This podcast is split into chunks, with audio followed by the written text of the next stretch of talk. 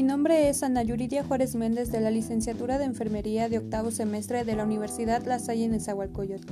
Hoy les hablaré acerca de los programas nacionales de desarrollo, uno de ellos del expresidente Enrique Peña Nieto que se estableció en el año 2013-2018 y del programa sectorial de salud del actual presidente Andrés Manuel López Obrador establecido en el año 2019 hasta 2024.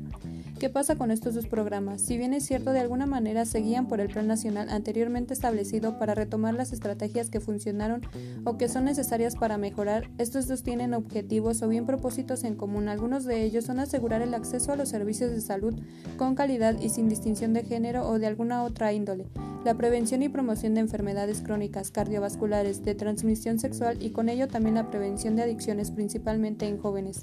Del mismo modo, permitir el acceso de la población a la salud sexual y reproductiva y también permitir el acceso a una atención integral en salud mental.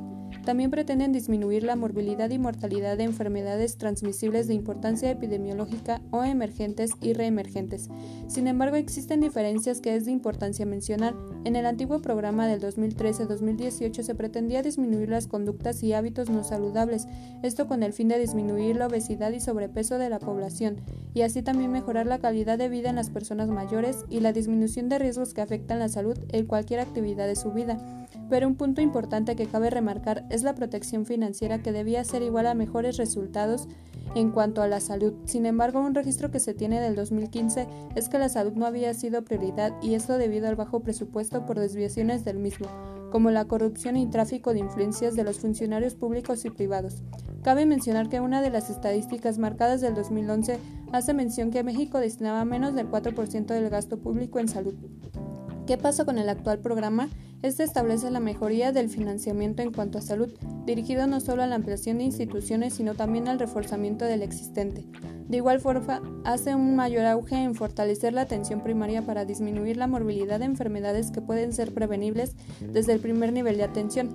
Asimismo, ampliar la infraestructura, como se mencionó, mejorar el equipamiento y contratación de personal, así como la capacitación de este, con la finalidad de evitar iatrogenias por un mal actual profesional.